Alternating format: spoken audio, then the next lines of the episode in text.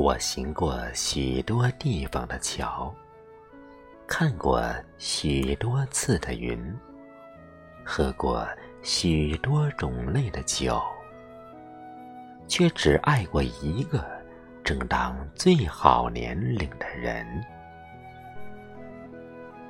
亲爱的朋友们，这里是晨韵和声，我是少华。刚才这段文字是沈从文的诗歌。情书里面的一段，当然也是沈从文写给张兆和的无数情书中的一段。沈从文，一个传奇的名字，他没有成为文学界的明灯，也没有大师、泰斗的头衔。小说一度不能重印，声名一度沉寂。却获得了文学大师乃至世界的赞誉。胡适说：“沈从文是天才，是中国小说家里最有希望的。”徐志摩说：“沈从文的作品值得读者再读、三读，乃至四读、五读。”巴金说。沈从文不仅有很高的才华，还有一颗金子般的心。就连诺贝尔文学奖都要颁奖给他。诺贝尔文学奖终身评委马悦然说：“如果沈从文一九八八年五月没有去世，肯定能得奖。”你可以没去过凤凰。但你不可以没读过沈从文。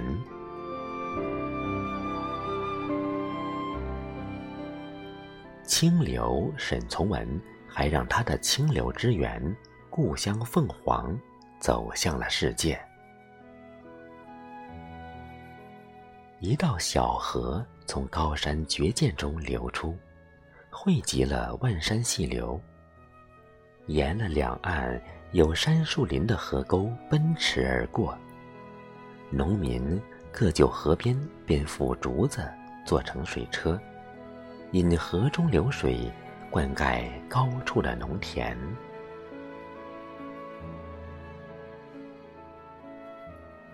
沈从文笔下的凤凰太美了，美得连美国的学者都漂洋过海长途跋涉。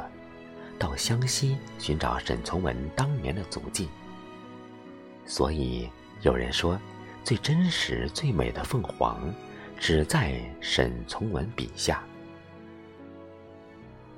一个陶学大师，成为了文学大师，还用文字炒红了他的家乡，这高度，恐怕只有来自绍兴的鲁迅可以相媲美。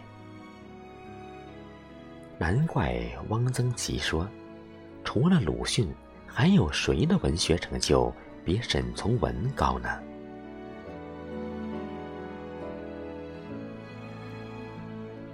小学文凭，乡下人，但沈从文也是民国最会说情话的人，丝毫不输给剑桥毕业归来的徐志摩。而这些情话。他只对一个人说，那就是张兆和。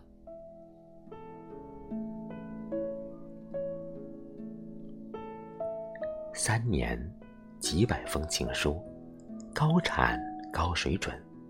乡下人沈从文，跨越门户之隔，娶到了名门后代张兆和。成就了一段不对等也可以幸福的婚姻。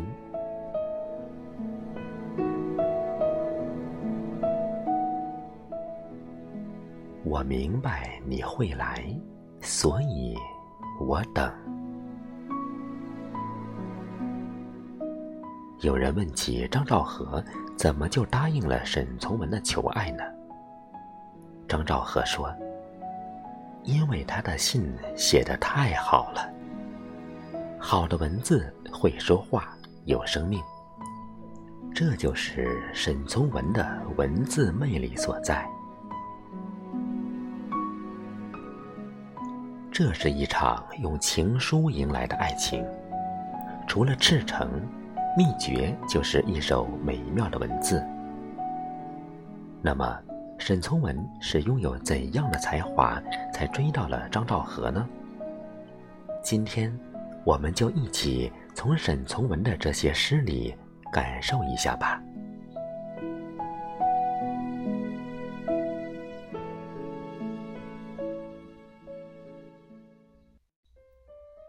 残冬。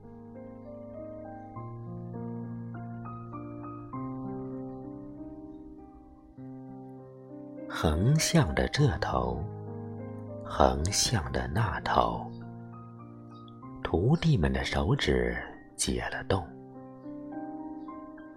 小铺子里扬出之面杖声，已不像昨日般生涩了。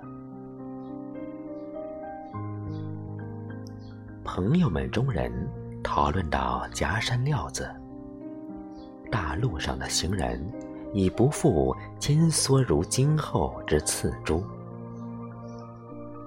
街头屋角留着寂屋之雨雪，电线上挂了些小小无所归的风筝，孩子的心又挂在风筝上面。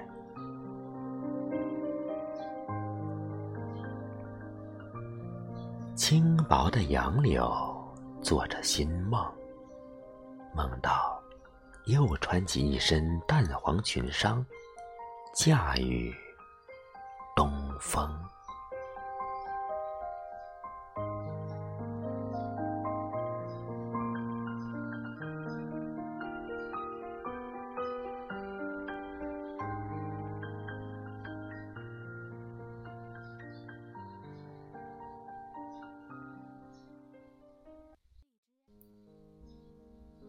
春月，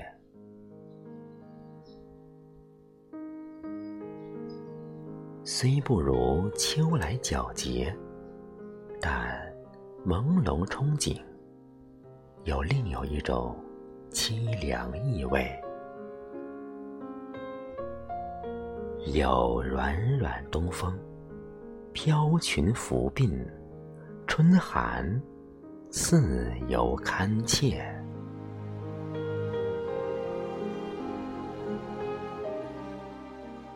何处寂亮笛声？若宿烦冤，跑来庭院，嗅着淡淡荼蘼，人如在暗淡烟霭里。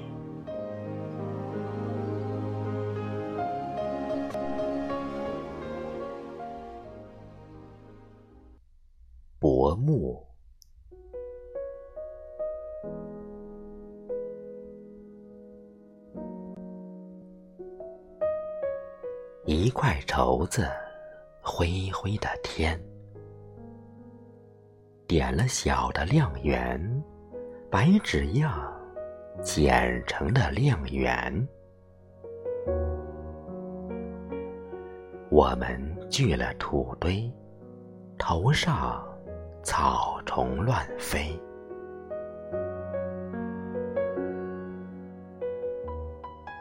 平林漠漠。前村模样，烟雾平平浮样，长脖样，震荡的浮样。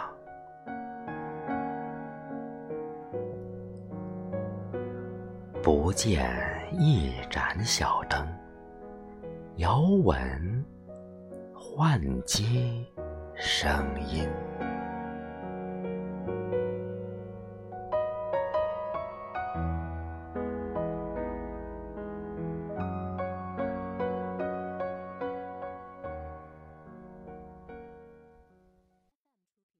我喜欢你，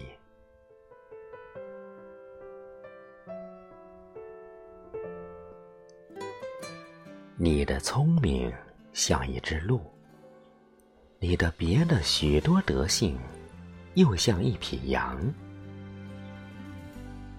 我愿意来同羊温存，又担心鹿因此受了虚惊，故在你面前只得学成如此沉默。你怎么能知？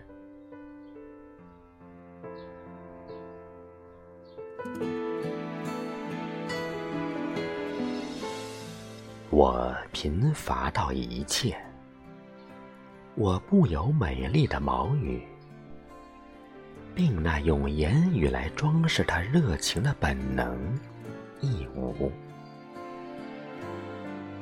脸上不会像他人能挂上点殷勤，嘴角也不会怎样来常伸着微笑，眼睛。又是那样笨，追不上你意思所在。